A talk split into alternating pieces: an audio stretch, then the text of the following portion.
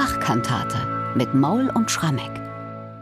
Ostermontag. Und für diesen zweiten Osterfeiertag haben wir leider nur zwei Kantaten von Johann Sebastian Bach überliefert, die wir auch schon im Podcast besprochen haben. Allerdings haben wir noch eine Kantate im Köcher, die vielleicht zum dritten Ostertag, vielleicht auch zum ersten Ostertag gedacht war. Und deswegen präsentieren wir die heute am zweiten Ostertag. Und diese Kantate heißt Ich lebe, mein Herze zu deinem Ergötzen. zu deinem Ärgerten, ein Liebesmann,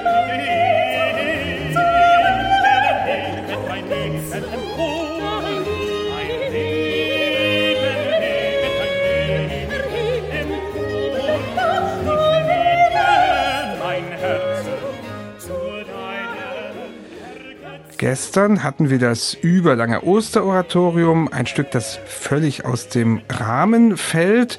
Heute gibt es auch eine außergewöhnliche Kantate. Ich habe sie bezeichnet mit dem Titel Ich lebe mein Herz zu deinem Ergötzen. Und es ist gar nicht sicher, ob das der richtige Titel ist, weil es auch noch einen anderen Satz gibt, der dazukommt. Und diese Besonderheit dieser Kantate hat vor allem mit ihrer Überlieferung zu tun, die auch von Johann Sebastian Bach wegführt. So, das muss ich zumindest erstmal voranstellen.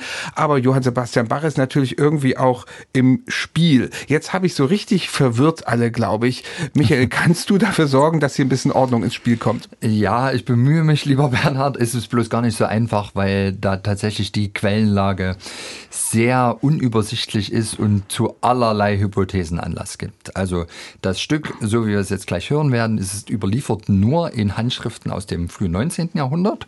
Wir wissen über Kataloge aus dem 18. Jahrhundert, namentlich von dem Hamburger Musikalhändler Westphal, dass dieses Stück, so wie es in Quellen des 19. Jahrhunderts überliefert ist, schon in den 1770er Jahren in Hamburg herumgeisterte in der Zusammensetzung. Da wird es auch Johann Sebastian Bach zugeschrieben. Aber von den sieben Sätzen, die die Kantate hat, ist es so, dass wir wissen, der Eingangschoral ist definitiv von Karl Philipp Emanuel Bach, dem Hamburger Musikdirektor, zweitältesten Sohn von Johann Sebastian Bach. Der darauf folgende Chor ist definitiv von Georg Philipp Telemann, dem Hamburger Musikdirektor von 1721 bis 1767. Die dann folgenden Sätze, ausgenommen der Schlusschoral, da ist strittig, wer der Komponist ist. Manche sagen Johann Sebastian Bach, gibt auch noch andere Hypothesen, kommen wir gleich noch dazu. Da wissen wir aber den Textdichter. Und der Textdichter ist nämlich Christian Friedrich Henrizi, alias Pikander.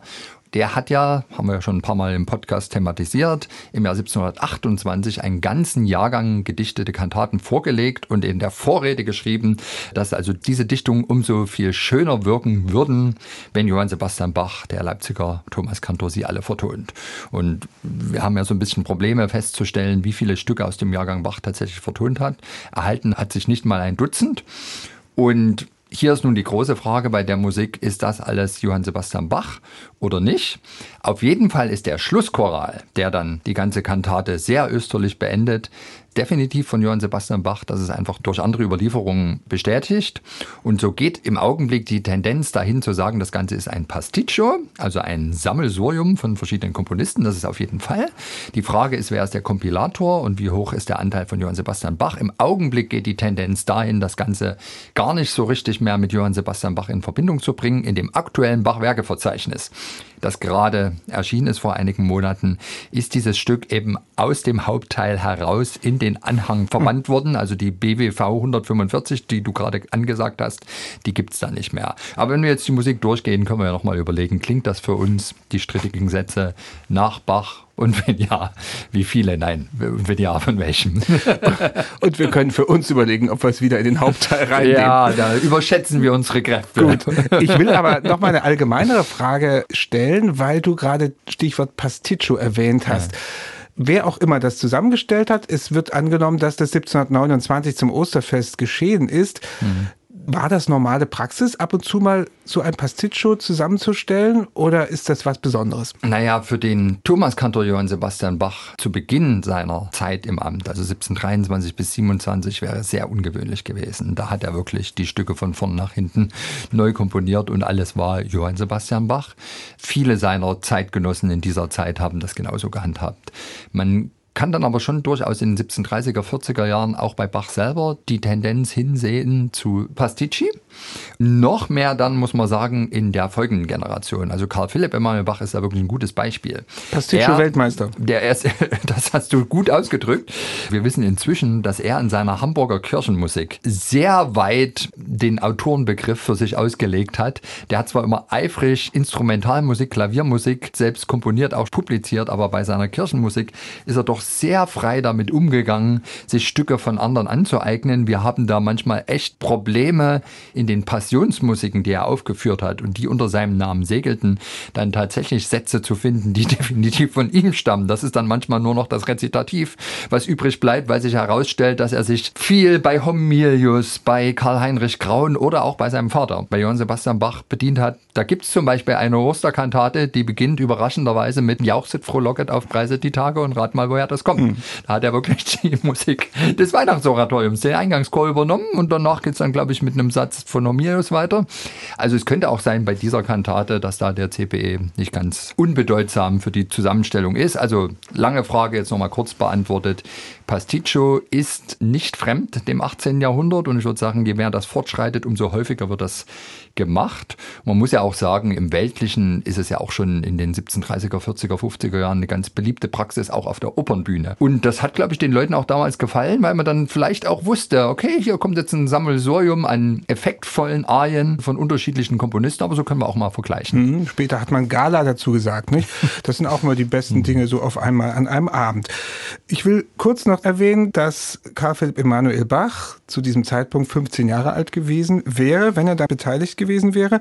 Aber das ist ja nicht ausgeschlossen, dass man in dem Alter schon ein bisschen komponiert. Wir gehen mal ein bisschen die musikalischen Stückchen durch dieser Kantate, dieses Pasticcios, so wäre der richtige Ausdruck.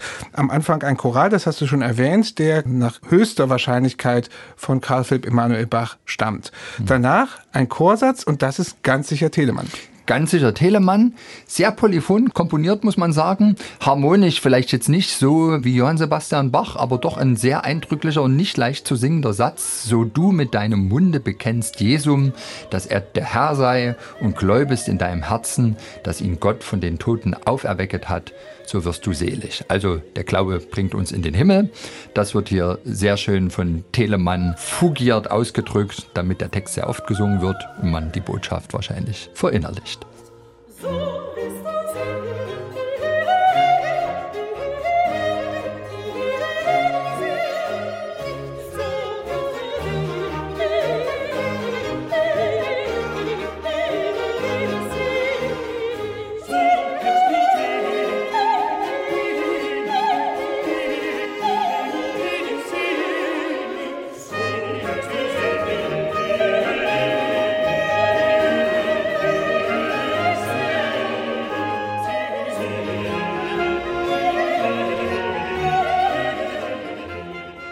Das ist also Original Telemann und danach folgt dieser Teil der Kantate, der also von Picander gedichtet ist mhm. und das beginnt mit einem Duett.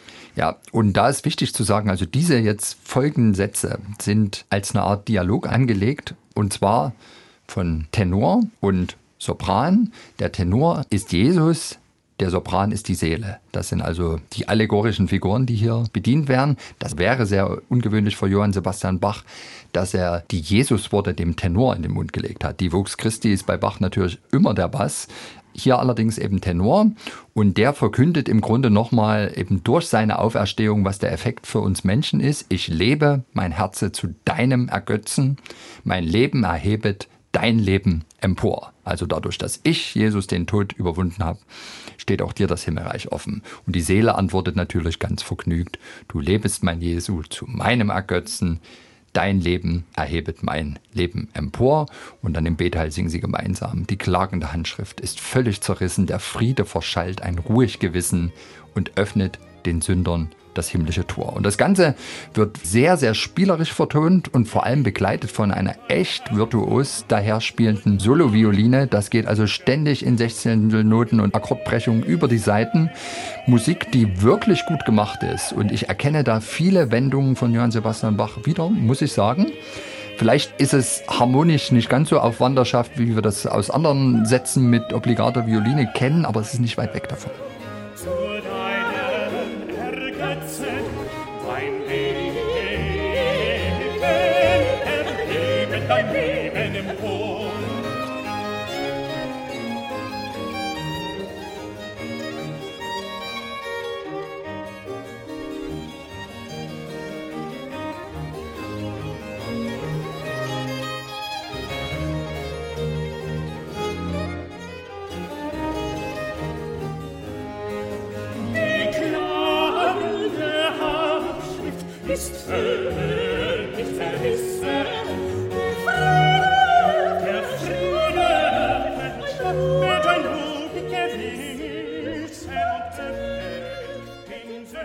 Das ist also das Duett. Von wem ist es komponiert? Naja, wollen wir mal die Frage noch aufsparen, Gut, gut, bevor gerne. wir uns die zweite Arie angesehen haben? Zweite Arie, da singt der Bass, merke mein Herze und es gibt plötzlich eine riesen Orchesterbesetzung dazu. Ja, also wirklich groß besetztes Stück, Solotrompete, Traversflöte, zwei Oboen und Streicher. Also alle. Alle, danke. Merke mein Herze beständig nur dies, wenn du alles sonst vergisst, dass dein Heiland lebend ist. Lasse dieses deinem Gläuben ein Grund und Feste bleiben. Auf solche besteht er gewiss. Merke mein Herze nur dies. Und das Ganze ist eine Festarie vom Bass, zupackend, fast heroischer Charakter. Also sagen wir mal so, es ist nicht ewig weit weg von manchen vergleichbaren Sätzen aus dem Weihnachtsoratorium. Ja, aus manchen Chorsätzen da auch, wenn ich mir so die harmonischen Verläufe anschaue, aber auch den ganzen tatsächlich zupackenden Charakter. Man hat lange Koloratoren auf die Worte, wo sich das bei Bach auch geziehen würde. Beständig zum Beispiel, dass ein Signal wird für immer ein sehr, sehr langes Melisma, das kommt. Also durchaus Musik, die völlig angemessen diesem Hochfest ist.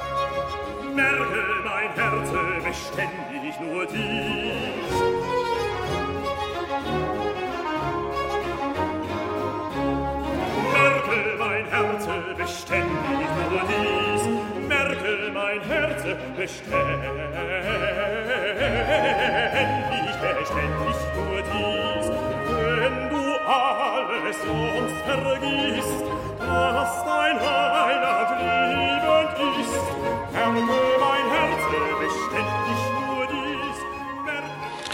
Ja, das ist also diese groß besetzte Bassarie in der Kantate. Und jetzt stelle ich nochmal die Frage, wer hat denn das jetzt komponiert? Würdest du dich irgendwie mal festlegen? Oder wir können auch gerne Kompromisse finden. Ja, also im Augenblick tendiert die Bachforschung, glaube ich, dazu, das Ganze am ehesten dem Karl Philipp Emanuel Bach zuzuschreiben. Und zwar bei diesen beiden Arien eben nicht der Hamburger Musikdirektor, sondern Peter Wolny hat im Jahr 2009, glaube ich, war das, hier in Mügeln, in der Kleinstadt Mügeln in Sachsen, eine autographe Partitur von Karl Philipp Emanuel Bach zu einer anderen Kantate, Ich bin vergnügt in meinem Stande gefunden, auch ein Text aus dem Pikander-Jahrgang.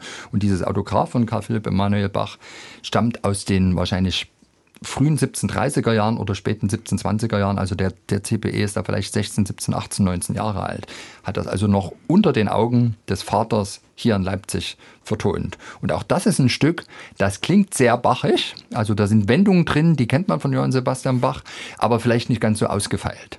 Und deswegen hat Wollny auch angeregt, jetzt drüber nachzudenken, ob eben diese zentralen Sätze von ich lebe mein Herz zu deinem Ergötzen, nicht in Wahrheit auch Karl Philipp Emanuel Bach sind, also dann noch eine weitere Vertonung aus dem Pikander-Jahrgang und dass vielleicht Daddy nur über die Schulter geschaut hat und dafür gesorgt hat, dass das Ganze Hand und Fuß hat. Ich will ihm da gerne glauben. Auf der anderen Seite muss ich ganz ehrlich bekennen, jetzt so in Vorbereitung auf unseren Podcast habe ich mir die beide ein paar Mal angehört und ich muss sagen, ich finde sie doch sehr gelungen, auf eine gewisse Weise auch reif und dann doch wieder mit so vielen Elementen verbunden, wo ich finde, es ist deutlich weiter als diese eben jetzt neu entdeckte frühe Karl Philipp Emanuel Bach Kantate und deswegen tue ich mich ein bisschen schwer damit, dass das ganze Stück jetzt doch in den Anhang verbannt wurde. Also ich würde jetzt mal salomonisch antworten, der Komponist ist bestimmt ein Bach. Und es ist vielleicht nur strittig, in welchem Grad der Johann Sebastian da die Finger mit im Spiel hatte, ob er einfach nur die gröbsten Schnitzer rausgenommen hat oder eine ziemlich genaue Anleitung an den Sohn weitergegeben hat, wie er es machen sollte, oder ob er doch ein bisschen mehr da seine Hände noch mit im Spiel hatte. Aber mit dem Schlusschoral wissen wir doch, dass Johann Sebastian Bach ganz nah dran ist. Naja, die 14. Strophe von Erschienen ist der herrlich Tag. Herrliche Musik, muss ich wirklich sagen. Mhm. Und 14. Strophe, da würden jetzt die Zahlensymboliker sagen, kann ja auch kein Zufall sein, die Bachzahl. Also tatsächlich hier wissen wir durch Parallelüberlieferung, dieses Stück ist tatsächlich von Johann Sebastian Bach. Plötzlich klingt alles und ist die Welt ganz in Ordnung. Also ein Stück, was wunderbar dieses Pasticcio beendet und definitiv von Johann Sebastian Bach ist.